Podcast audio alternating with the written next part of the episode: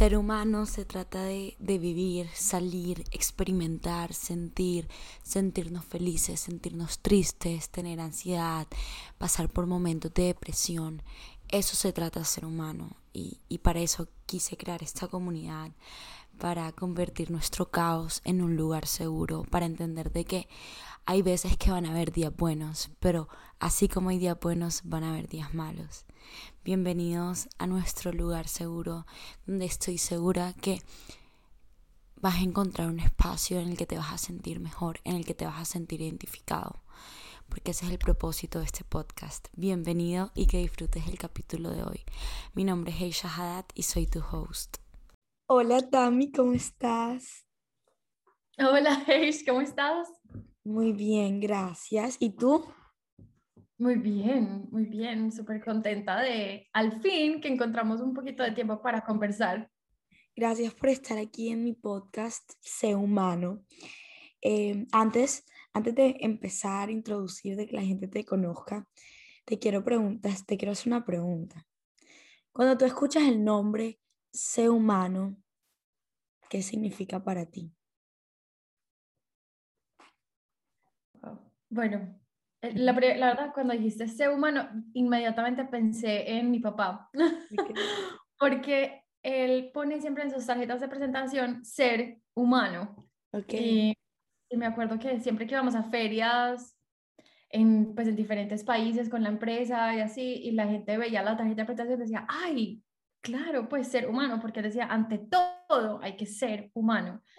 Y entonces de una vez pensé como en esos valores de sí, de, de, esa humanidad, de ser humano, o sea, primero ser humano y luego todo lo demás. Y de una, eso es como lo que me imagino con tu podcast, es lo que somos, lo que, lo que verdaderamente somos, como e, eso en el centro.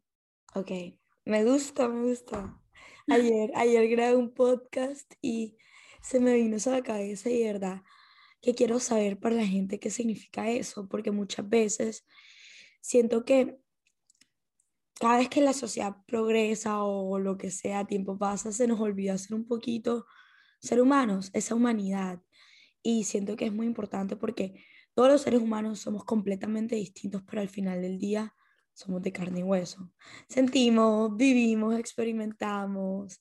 Entonces, me gustó, muchas gracias por tu definición. Y tengo la oportunidad de saber que conozco a tu papá y Tami, o sea, te lo prometo que Varo, o sea, Ahora cuando tengo una idea de un negocio, yo lo llamo.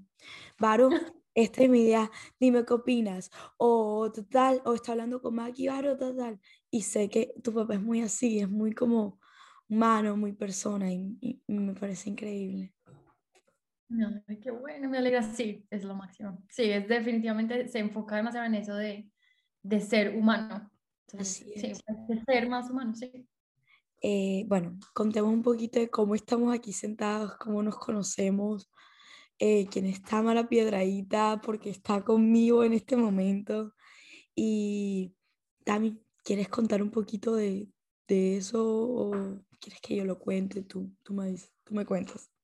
Em, pues no, empecemos las dos.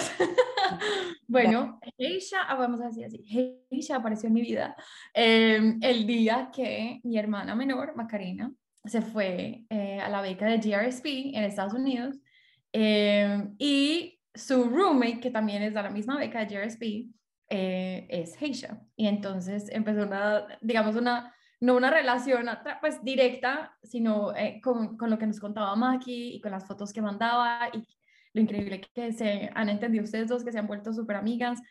Y mm, en como muchas conversaciones y así, mucho de lo que nos contaba Maki también, y, a veces estabas tú en la llamada y era como una energía como chévere, como con ideas, como con ganas de desarrollar cosas nuevas, hacer cosas, hacer, hacer, hacer, eh, como de, vivir intensamente. Y, y, bueno, no, pues de ahí creo que ya puedes tú seguir la, la historia de por qué estamos aquí las dos. Bueno, yo siento que yo antes de conocer a Maki, ya yo sabía quién era Tamara Piedradita. O sea, ya estaba presente porque Tami eh, fue parte del programa en el que Maki y yo hacemos parte, que se llama GRSP. Ya yo he hablado del podcast de él porque estoy aquí en Estados Unidos. Y Tami fue una persona, y es una persona que dejó la huella en este club. Tami, ¿hace cuánto viniste tú? Wow, fíjate que estoy pues casi escalofrío. El 2012, 2013 fue el año de, de Casi 10 años o 10 años. Y yo desde la primera llamada con Ken, que es el, como el trustee, el encargado de, de conectarnos, conectarse con los estudiantes, él me dijo, no, esto me explicó, tú vas a estar con Maki, la hermana de Tami. Y yo, ay, ¿y quién es Tami? Entonces él me empezó a hablar de ti, de tal, y yo ya, ya sabía quién era Tami, que Tami, que esto, que Tami hizo, que Tami hacía. Y yo llegué acá, claramente conocí a Maki y desde también de que yo llegué al club, cómo relacionaron Colombia, tal. Había uno, tú conoces a Tami, el otro, Tami, tomémonos fotos, mandémosle, tal. Y yo, ¿qué tanto tiene que ser, o sea, una persona para dejar ese impacto, para que 10 años después la sigan recordando? Y yo, y una vez que empezó, empiezo a hablar con la gente todos los miércoles en, en las reuniones, hablo con Maki y tal, Tami, o sea, dejas la huella, dejaste la huella. Y yo, yo creo que le dije a Barbara como, yo quiero ser así, yo quiero irme y que, que me recuerden 10 años después, tener esas, esa relación y me parece súper, súper lindo que todavía tengan tan presente y, y, y habla mucho de ti y de la persona que eres, me parece increíble. Wow, pues gracias por compartirlo, es increíble.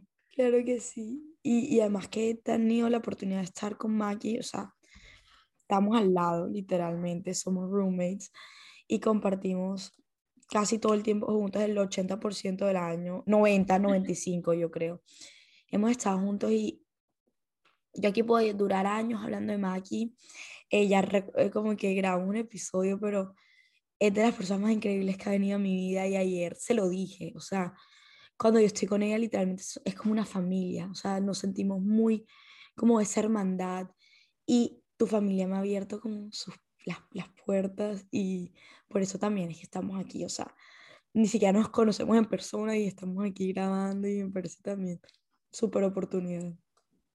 No, genial, tan chévere, sí. Qué bueno, qué bueno, ha sido muy, pues muy chévere, sí, de eso que, eso, eso, eso que dices tú, que no, no nos conocemos en persona, pero se siente como como bien, como natural, como que, eh, no sé, era, era no, no, estaba planeado, pues algo así, pero como, como en flow, como... Así ah, es. Así cuando todo fluye y como que, que, yo siento que cuando las cosas fluyen, cuando es lo correcto, ¿me entiendes? Y, y, y todo, todo, yo siento que todo pasa por algo, por algo. Yo me tuve que venir este año, por algo Maki fue mi roommate, por algo los conocí. Todo es por algo y para algo. Y yo te quiero hacer una pregunta. En estos 10 años que han pasado, eh, desde que te viniste a GRSP, ¿cómo ha sido tu vida? He escuchado mucho, pero no de ti. Quiero saber qué has hecho, cómo estar un año en Estados Unidos compartiendo con personas de otras culturas, otros países, te ha abierto las puertas. Wow, qué pregunta es. Ok, vamos a, a pensar un poco en, en, el pasado. Sabes que me cuesta un montón como pensar en lo que ha pasado. Creo que eh, me gusta vivir demasiado el presente y, enfocarme en, en, lo que quiero alcanzar o como, no exactamente como lo que voy a hacer, sino lo que me gustaría alcanzar y, me gustaría el presente. Y me cuesta, o muy pocas veces debería hacerlo más, de mirar hacia atrás. Eh, pero listo, a ver, ¿qué ha pasado desde, desde GRSP 2012? A ver, yo me fui ese año bueno, más, más voy, a, dar un paso más atrás y vamos a traer a Varo otra vez a la, a la conversación. Y es que yo estaba buscando, estaba estudiando economía en una, en una, en una universidad de Medellín que se llama EAFIT y estaba, creo que fue el tercero o cuarto semestre, no estoy segura, creo que fue el tercero.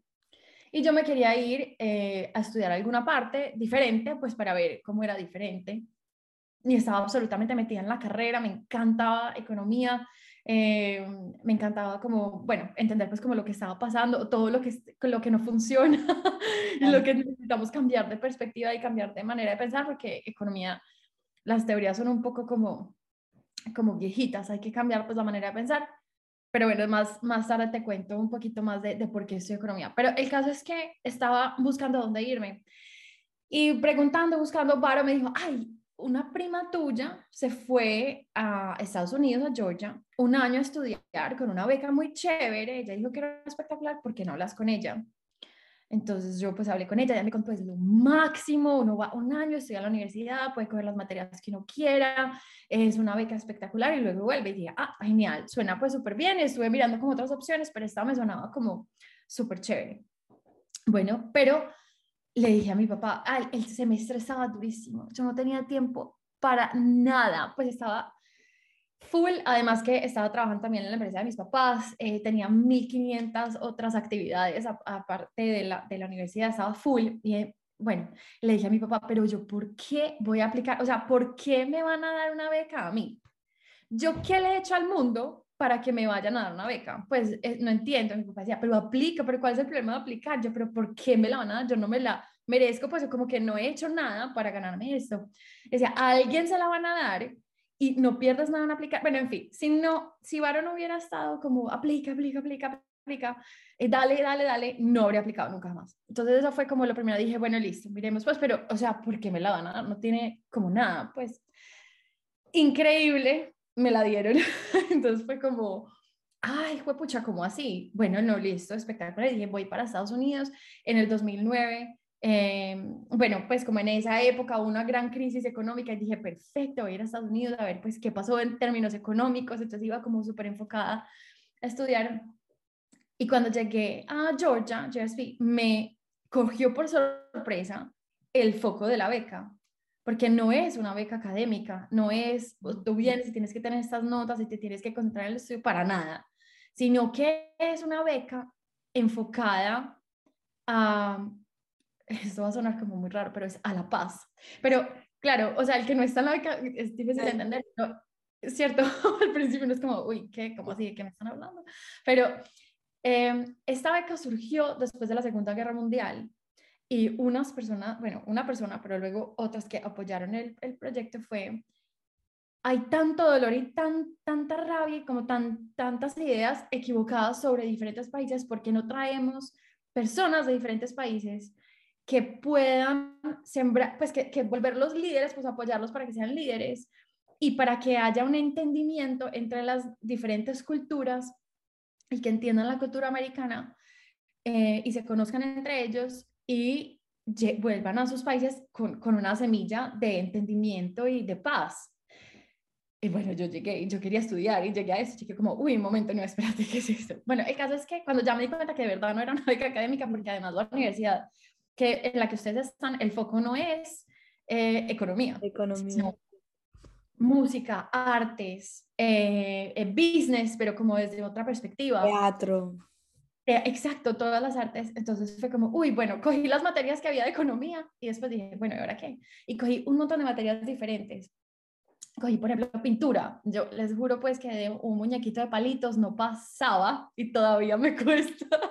Pero, pero cogí un montón de materias que nada que ver, que me abrieron demasiado la mente. Y, o sea, como por ejemplo el dibujo, fotografía, liderazgo, bueno, y bueno, eso como por un lado las materias. Y por el lado de Rotary, que es el, digamos, la organización que da la beca, me sorprendió la gente. Me dejó como anonadada, pues como de verdad, como, espérate, ¿qué está pasando? Yo decía, ¿por qué un grupo de personas decide hacer algo tan espectacular a cambio de nada? Me esa pregunta mucho. Yo decía, pero algo que, o sea, no entiendo. o sea, como que no espectacular, wow, sí, es todo bien, pero ¿por qué? Pues ¿por qué? Entonces creo que e, eso me, me, me ocupaba mucho la mente. Entonces, cada vez que íbamos a al, tenía que ir a los almuerzos rotarios, cada semana me trataba de sentarme como con un grupo de personas diferentes y preguntarles como, ¿por qué? ¿Ustedes qué hacen? ¿Esto cómo lo ven? Muchos ni siquiera conocían la beca porque es un club muy grande en el que tú estás, son más de 330 personas, no me equivoco. Y, y, la gente decía, no, es que eh, nos encanta recibir gente de otras partes y ver el mundo a través de sus ojos. y poderles ofrecer algo con lo que puedan crecer y puedan disfrutar y nos puedan entender y nosotros queremos entender y hacer el bien y hacer eso nos encanta. Y allá, wow. Wow. Espectacular. Entonces, bueno, eso, eso me, me impactó muchísimo. Pero bueno, Liz, entonces la beca fue para mí un, un, un, de verdad un nuevo como capítulo en la vida, porque fue como, ¡ah! la gente hace cosas por el bien de otras personas porque les gusta hacerlo, porque creen en que el mundo puede ser mejor, en que necesitamos hablar más con los otros, en que mm, tenemos que como no, no ocuparnos o preocuparnos de, de nuestras diferencias, sino abrirnos y entenderlas y, y, aceptarlas de que es un mundo muy diverso. Entonces eso me pareció demasiado chévere. Tanto es así que después, o sea, con los amigos de la beca, porque eran 50, éramos, en mi clase eran 55 estudiantes. 30 y pico, más pequeña. Más pequeña. Bueno, pero es que Corona eh, estuvo en la mitad. Pero nosotros éramos 55 de 20 países diferentes. O sea, ah. prácticamente todos venían de países, pues la mitad, o sea, sí, eran un montón de países distintos. Todas las culturas diferentes. Entonces, cada vez que estábamos juntos, pues era muy, muy charro, digamos, muy gracioso. el grupo de colombianos hablar con el grupo de suecos. Era como, pues se oía en el nivel de, de, la voz, en el volumen de la conversación, inmediatamente quiénes eran los de Suecia, quiénes eran los de Colombia. Eh, o por ejemplo los de la India y Sri Lanka, junto hablando con los daneses, pues o no, hasta con los colombianos, era como súper distinto. Y, y, a mí una cosa me impactó de eso fue que, y no respondió tu pregunta, ya voy, no fue que me volví muy amiga de, pues de, de varios, pero dos que eran de Turquía o son de Turquía. Nos volvimos súper amigos y descubrimos que aunque nuestras culturas eran súper distintas, teníamos cosas súper parecidas. Hacíamos sonidos parecidos y todo. Eh, y, y, como, pues, espectacular. Entonces, eso por un lado. Y luego, más tarde, apenas se terminó la beca, creo que al uno o dos años, tal vez, empezó, hubo problemas en Turquía muy graves. Todavía están, pues, muy presentes, pero hubo como muchas protestas y todo. Y a mí me impactó que antes de la beca, para mí Turquía era un país. Y si pasaba algo en Turquía, era como, ay, pasó algo en Turquía, ya. Pero desde que conocí a Öykün y Jan, que son estos dos amigos de Turquía, ya Turquía no era Turquía, ya Turquía eran Öykün y Jan. Entonces pasaba algo allá y yo era como, ay, que ya están bien, ¿qué les pasó? Es como está todo, pero entonces ya había una emoción y una, y, un, y una... Como una human empathy, como ah, sentir sí. por ellos. Como una empatía, pero más allá, era más humano. Ya no era un país X, sino que eran mis amigos que están en Turquía, que son de Turquía. Y lo mismo me pasó con muchos otros países. Por ejemplo, más tarde hice mi maestría en Suecia y ya no era Suecia un país lejísimos eh, y fríos, sino que eran mm, mis amigos de Suecia. O sea, había una, como una conexión distinta con el país. Entonces, eso me, me causó demasiado impacto. Y, y, y, lo, y, los americanos que nos abrieron las puertas en la beca, los compañeros de los otros países, en la universidad, el, pues, el espectáculo de materias y todo lo que uno aprende en las materias, por ejemplo, dibujo a mí me dejó también como, me dio una perspectiva completamente distinta, pero bueno, el caso es que después de la beca, Tamara cambió. y después de, de estar, haber estado en Georgia, volví un semestre a Colombia, eh, perdón, a Medellín. Eh, hice un, exacto, volví, hice un semestre en Medellín y luego dije, no, voy a ver cuál es otra perspectiva de economía, ya no tanto pues como la economía más enfocada a la empresa, como era Neafit, sino quería ver como, bueno, ¿qué, qué podemos hacer? ¿Cuál es el enfoque en economía política? Me fui a Bogotá, estuve un año allá porque hice mi, mi pasantía la hice en Desarrollo, que es un think tank de economía en Bogotá, que apoya mucho como las políticas económicas y tal. Y después de estar allá, bueno, y que me impactó mucho como, como esa desconexión entre lo que pasa en Bogotá y las personas que están haciendo como la, la política allá y la desconexión con lo que pasa en el resto del país. O sea, como esa, como tan lejos, como es como cuando uno está en Bogotá, está tan lejos de la realidad del resto del país. Bogotá tiene su realidad, pero bueno, eso me, me impactó mucho y dije, no, a ver, tal vez como que en política y aquí como que no. Pero durante esa, ese tiempo conocí a una persona, es que salieron muchas oportunidades y tú me habías preguntado esto antes, por eso lo voy a mencionar y es eh, como, lo otro de, de, esas oportunidades, uno cómo toma ciertas oportunidades y, y, cómo la vida lo va llevando a uno. Y, y, creo que es demasiado importante uno saber en su corazón y en su estómago, pues lo siento como en el estómago, qué quiere. Entonces yo pensaba, yo quiero hacer algo, perdón, ¿qué ibas a decir? No, así es como tener claro, tener claro, pero una pregunta, también tener claro a dónde quieres llegar o tener claro qué quieres lograr. Más, no estoy segura, ¿sabes? Pero creo que es más como, ¿qué es lo que te mueve? Okay. Porque uno no sabe a dónde va a llegar, ni, ni sabe exactamente, o sea, y, y si uno se propone, quiero lograr X, se cierra solo a eso. Pero creo que si uno siente y sabe qué te mueve, tiene como una brújula adentro. Okay. Que te va llevando por donde debes ir, sin las saber dónde vas. Ahí donde te aparecen las personas, las Exactamente. Una pregunta. Sí. Tú antes de coger la beca, ¿tú qué querías? ¿Tú querías ver qué había allá afuera? ¿Querías expandir tu, tu conocimiento.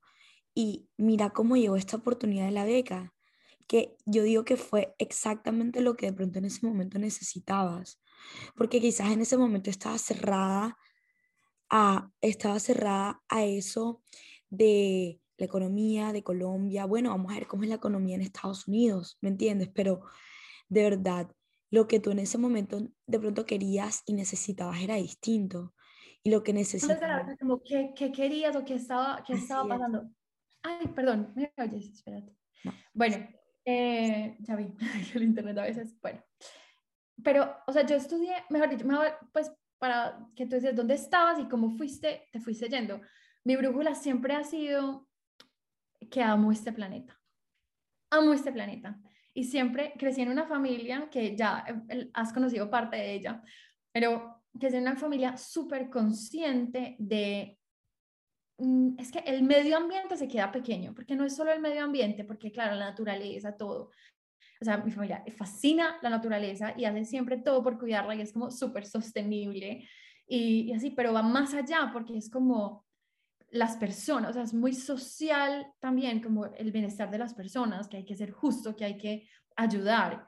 Y, y, esa combinación es como este planeta. Pues, y, y, también, pues tú conoces a mis papás que les encantan, han viajado y son exploradores y son lo más creativos del mundo, son artistas.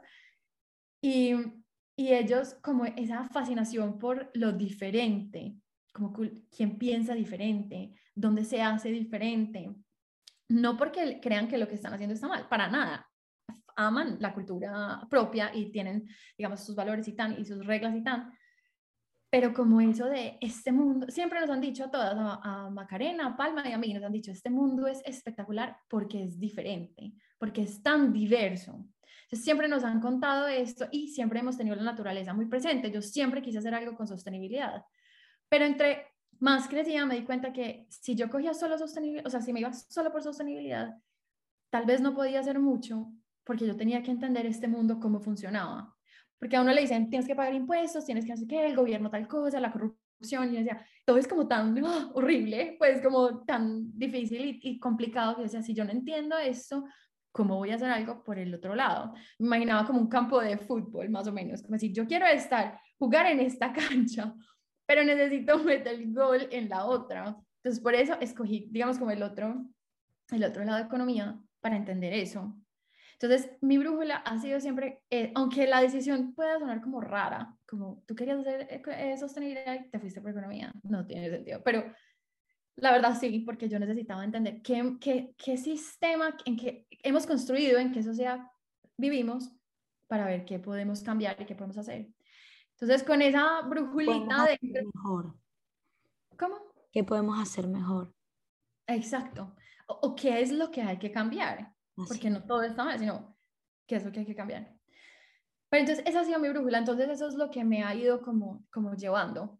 Y, entonces por eso fue lo de la beca, pero por eso la beca yo decía, qué raro, pues qué raro que sea a La Paz, pues sí, muy chévere La Paz y tan, y claro, pero no, yo quiero aprender de economía, yo quiero aprender cómo hacemos esto, tal. Entonces fue como, uy, no, espérate, que es que te tengo que enseñar algo. Fue como, si alguien te dijera, no, espérate, que todavía no te vas a ir por ese camino, vení que esto es lo que tenés que aprender. Entonces dije, bueno, listo, si esto es lo que hay que aprender, a lo que vinimos. Y me dejé llevar completamente en la, en la y, y muchas veces como que nosotros tenemos algo tan metido en la cabeza, queremos hacer esto, esto, esto, esto, y no sé si tú eres creyente o llámale el universo, lo que quieras, pero muchas veces antes de llegar a eso que queremos llegar, tenemos que aprender, y para aprender puede pasar una situación, puede pasar una oportunidad, puede pasar cualquiera de estas, una persona en tu vida, cualquiera de estas cosas para llegar donde quieres llegar, y muchas veces uno cree que uno sabe, uno sabe,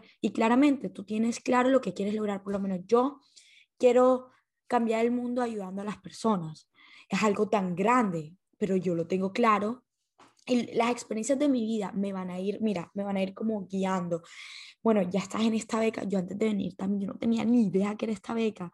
Yo llegué acá y fue que supe que era. Yo, ah, tiene sentido. Yo quiero hacer un cambio social, yo quiero, yo quiero paz y wow, estoy aquí en Georgia, ¿me entiendes? Y sí, después de acá, que cada conversación, que cada persona, que cada oportunidad, claramente siempre teniendo claro no a dónde le quiero llegar, sino qué quiero lograr, ¿me entiendes? Y muchas veces queremos llegar a esto, esto y tener esto, esto, pero ¿cuál es el trasfondo de eso? ¿Qué es lo que quieres atrás de eso?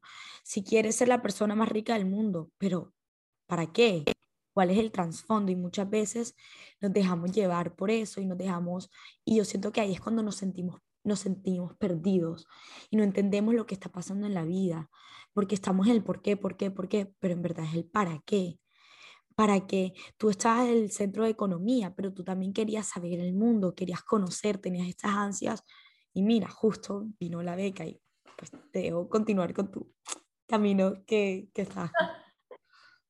Pero sí, total, o sea, total, es, es eso, como tener, tener claro el para qué y tener muy claro como el que te mueve. Porque creo que, y con lo que estás diciendo, es si uno tiene claro lo que te mueve y el para qué, puede tomar las decisiones correctas. Si uno no sabe qué es, pues no decide nada. Y si no decide nada, no hace nada. Entonces es demasiado importante porque uno, yo cuando estaba más joven, yo decía, me voy a enloquecer, yo no sé qué voy a hacer con mi vida, no sé, no sé, no tengo ni idea, no tengo absolutamente ni idea para dónde voy. Y estuve así mucho tiempo. De hecho, durante la beca yo decía, ¿y ahora yo qué voy a hacer con mi vida? Pero era como, no, pero a ver, lo que me mueve es, ¿cierto? Eh, ¿qué, ¿qué, podemos hacer para hacer este planeta más sostenible? Y, y, y ayudar al planeta. Entonces, con eso fui como conectando lo que Steve Jobs dice, pues como connecting the dots, pero nunca los ve hacia adelante, uno solo los entiende hacia atrás. Y eso es demasiado verdad, demasiado verdad. O sea, sí pueden, eh, y, no sé si te has visto, Heish, el, el video de Steve Jobs de, que dio en Stanford University.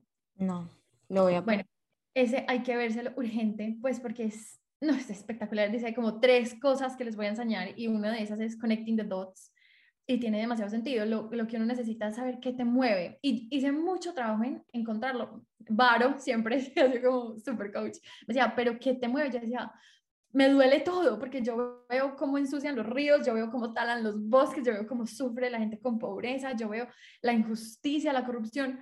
No, me quiero morir. Pero decía, pero si eso es lo que te mueve, ¿qué, cómo, ¿cómo vas a usar eso que te mueve para hacer algo bueno al respecto?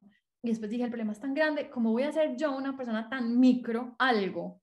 Por eso también se sentía como un elefante. Y, pero, pero decir, no, no identificar qué te mueve, pues en ese momento era como, bueno, ¿qué te mueve? Y no yo cómo voy a cambiar todo, sino desde donde yo estoy, ¿qué puedo hacer? Porque hay muchas, man hay todo para hacer, todo está para hacer, todo, todo, todo, todo. Todo parece ya tan hecho, pero la verdad es que no hemos, mejor dicho, estamos en el comienzo. Entonces uno entender desde dónde uno está, qué puede hacer. Si a uno le gusta el arte, desde el arte, ¿qué puede hacer? Si a uno le gusta las empresas, desde las empresas, ¿qué puede hacer? Si a uno le gusta la música, o le bueno, entre el arte, claro. Eh, si a uno le gusta cocinar, ¿cómo lo puede hacer? Por ejemplo, mi mamá, ella es artista, ella quería ser eh, pintora. En algún momento quiso ser pintora, artista. Y en, el, en su momento, mis abuelos dijeron como, uy, no, pues de pintura no. Entonces, bueno, la vida se, la fue como llevando y ella estudió eh, panadería y repostería y luego más tarde chocolatería en Alemania y en Francia y eh, bueno, en otros lugares también aprendiendo. Y ella hoy lo que hace es arte, pero la transforma en comida. Y eso a que sabía magia, pues magia. Pero entonces es como usar eso que tú quieres con lo que tienes alrededor. Bueno, pero eso pues como con lo de las, las oportunidades y de saber uno qué quiere hacer, porque creo que, y no sé, creo que nos pasa mucho a, a la gente joven, que uno dice, quiero hacer algo por el mundo, pero se tapa uno más bien los ojos y dice, no tengo ni idea ni por dónde empezar, ni qué voy a hacer, ni qué quiero hacer.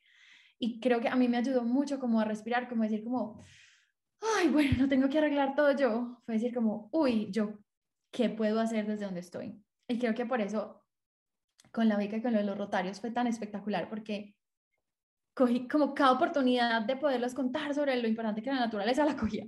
Cada vez que, que había que hablar sobre culturas, hablaba entonces del entendimiento entre las personas y eso. Bueno, pero entonces después de, después de, ah, bueno, claro, te estaba contando que lo de la brujulita, porque entonces estuve en, en Bogotá, en Fe Desarrollo, entonces hice mi práctica ya, que fue pues un trabajo durísimo, pero bueno, listo.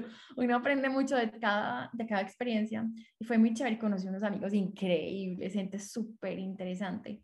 Em, y durante ese tiempo hubo en Medellín un Congreso Mundial eh, de UN Habitat. Ok.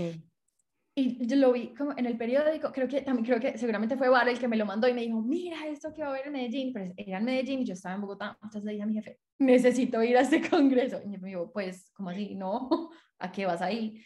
Yo, esto es súper importante, estábamos trabajando en un proyecto de desarrollo regional. Le dije, la verdad es demasiado importante y él no podía ir. Yo le dije, tú no puedes ir, si quieres voy yo y te hago un resumen. no sé, lo voy a pensar, no sé qué, y creo que lo enloquecí. Le dije, por favor, por favor, sí, mira, yo tengo un resumen y mira esta conferencia, y mira esta conferencia, y va a ir este speaker, y no sé qué. hasta creo que al final dijo, bueno, listo, ve pues a este congreso, tú te pagas todo y todo, pero tienes el tiempo para ir. Listo, no importa, ya, me fui a este congreso. Y en, durante este congreso, que fue espectacular, porque hablaban, ah, fue la primera vez que oí sobre resiliencia. Ok. Resiliencia. Esto fue, es que imagínate, esto fue en el 2000 14. Ok. Resiliencia y, la, y, la, y las ciudades resilientes y yo no sé qué, resiliencia, resiliencia, yo no, ni idea qué resiliencia, pero bueno, unas conferencias muy interesantes, ahí se quedó, y una conferencia ah, eh, era de bicicletas en las ciudades, a mí me encanta montar en bicicleta, y en Medellín, antes de que montar en bicicleta fuera cool, yo me iba siempre en bicicleta a la universidad, al trabajo, todo, y entonces no había bicicletas, eran solo carros, y uno jugándose la vida entre los carros, Sí, no, mis papás siempre decían, por favor, avísanos cuando llegues a la universidad, si estás viva, pues más o menos. Pero entonces esta conferencia era de bicicletas en las ciudades. Y dije, ah, espectacular. Fui a esta conferencia. Bueno, y resultó, entonces eran siete speakers y uno de ellos era alemán. Un señor, no pues muy mayor, pero ya mayor, alemán, y, me pareció demasiado chévere lo que explicaron de los planes y de, de, incluir las bicicletas en las ciudades y no sé qué. Esto fue hace pues, mucho rato, ¿no? Hoy suena tan normal. Bueno, y apenas terminó la conferencia, yo dije, ay, voy a acercarme a, donde este señor alemán a, a, decirle que me encantó la conferencia, porque me, pues me había encantado y era el único alemán. Entonces dije, pues yo hablo alemán, muy chévere, puedes decir. Entonces me acerqué y le dije, hola, me encantó la conferencia, gracias. Y nos quedamos conversando y él, ah, ¿cómo así? Hablas alemán, de Colombia, no sé qué, ¿verdad? Y, y, me dijo, ah, yo necesito, yo tengo que ir a Bogotá en, en, los próximos meses porque estamos recolectando unos datos para hacer un proyecto en Bogotá de bicicletas. Yo trabajo con una empresa alemana que tiene proyectos de desarrollo y, y ah. bueno, eh, y yo dije, ah, no, claro, pues cuando quieras te ayudo. Yo estoy en un centro de pensamiento económico, o sea que si se puede hacer una colaboración, claro que te ayudo. Listo, y eso se quedó ahí. A los meses, este señor me escribió y me dijo, ah, estoy en Bogotá, no sé qué, eh, ¿por qué no nos vemos para que me cuentes cómo, cómo conoces la ciudad? Porque quería saber cuáles eran las áreas donde había más posibilidad y todo, pero bueno. Entonces nos fuimos y les, mostré como, bueno, esta ruta podría ser, esta ruta, tan. Lo conecté con algunas personas del centro de pensamiento y todo. Y a la final de esa visita me dijo, ve, hay un proyecto en Alemania que es, eh, porque le conté que me encantaba sostenibilidad, claro, dijo, es de sostenibilidad, es de desarrollo regional para Latinoamérica, ¿te interesaría? Ya se imagina, yo brinqué y dije, sí, claro, ya, o sea, ¿dónde hay que firmar? ¿Qué es esto? Ya, dame, soy toda tuya. y entonces me dijo, ah, bueno, listo, no, perfecto, voy a mandar la información y bla. Entonces me mandó la información y sonaba, pues, el proyecto más soñado de la vida. Era una, para una práctica en Alemania, en, cerca de Frankfurt, en una ciudad que se llama Eschborn, y la empresa se llama, no, pues si les digo el nombre alemán se mueren, pero es la GIZ, okay. que es Gesellschaft für internationale Zusammenarbeit. Y es... exacto. Pero es una empresa que hace proyectos de desarrollo en todos los temas, o sea, en infraestructura de agua, en infraestructura de, de caminos, en educación, en tecnología, en eh, government, pues como todo, toda esa parte pues como de manejo de políticas, eh, generación de gobierno, para países en desarrollo. Wow, o sea, como todo, como todo lo que, lo que tú... Sí, exacto, yo decía, no me, yo casi me muero, yo qué es esto. Bueno, y el proyecto además era en eficiencia energética en el transporte para Centroamérica. Yo, me muero yo, eficiencia energética en transporte, ya, esto es sostenibilidad, todo, me muero, ya. Bueno, entonces apliqué y mandé todos los papeles, todo, claro que un montón de gente me ayudó, o sea, amigos de todo para escribir la, la, la, carta de recomendación, para trans, había que hacer mil cosas, mandar la, documentación eh, traducida, bueno, todo. Listo, hice todo y me gané el puesto. Entonces me fui para allá a trabajar en sostenibilidad. Pero, eh, bueno, eso fue súper chévere. Era un proyecto corto que duraba en teoría medio año, luego se alargó un poco más pero apenas se acabó el proyecto, ay, yo dije, no, esto es muy lento.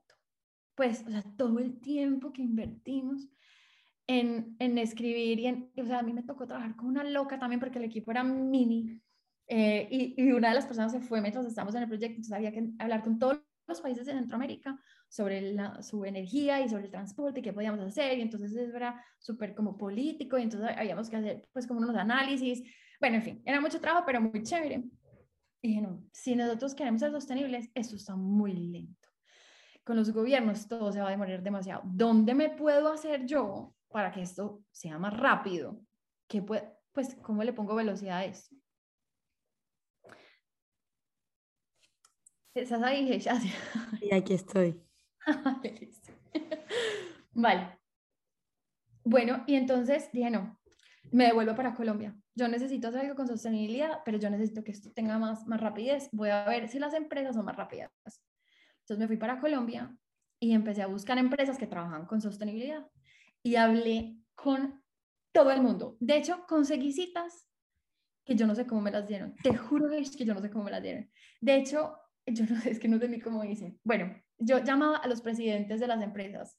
Y nadie nunca le, o sea, el presidente nunca contesta el teléfono, entonces era el asistente y yo no sé cómo me terminaban eh, dando una cita con el presidente. Por ejemplo, había una persona que me acuerdo porque fue la peor cita del mundo porque no, estaba muy nerviosa. Bueno, en fin.